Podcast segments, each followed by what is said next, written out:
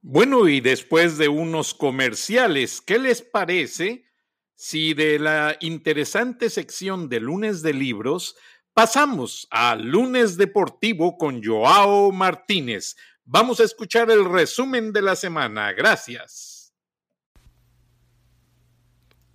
Saludo afectuoso a nuestro auditorio y a mis compañeros Frank Durán y Alfredo Peniche.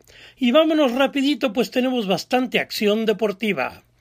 En la Liga Premier de Inglaterra, el Chelsea derrotó por la mínima cantidad de 1 a 0 al Leicester City para con esto colarse a las semifinales del torneo. Arsenal hizo lo mismo pero 2 por 1 al Sheffield United y también está en las semifinales. Por su parte, el Manchester City derrotó 2 por 0 al Newcastle y las semifinales serán de la siguiente manera. Manchester United se enfrentará al Chelsea y Manchester City contra el Arsenal. En la Liga de España, Levante derrotó 2 por 0 al Betis de Guardado y Laines. Los mexicanos tuvieron 32 y 7 minutos de acción correspondientemente. Villarreal derrotó 2 por 0 al Valencia y con la victoria del Real Madrid por la mínima diferencia, ahora es líder de la tabla con 71 puntos por arriba del Barcelona que se quedó con 69. En la liga italiana, el mexicano Chucky Lozano jugó 26 minutos en la victoria del Napoli sobre el Spal 3 por 1.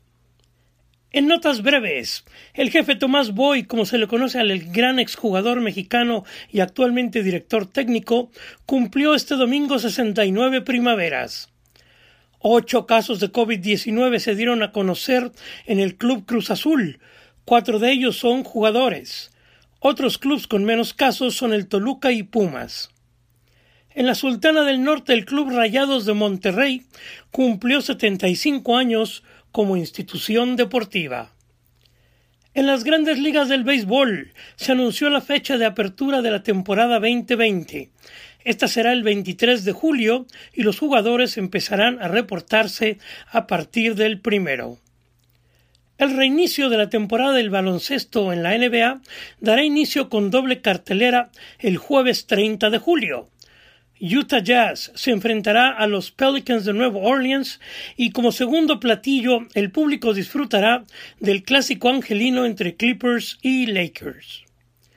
Por su parte, la MLS anunció su regreso para julio 8 con 54 juegos y 26 equipos.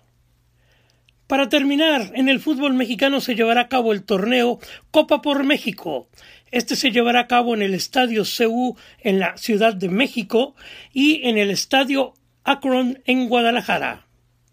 El torneo será del viernes 3 de julio al 19. Serán dos grupos de cuatro equipos. Las semifinales serán 15 y 16 de julio, con la final el 19.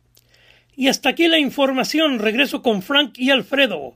Les habló su amigo Joao Martínez.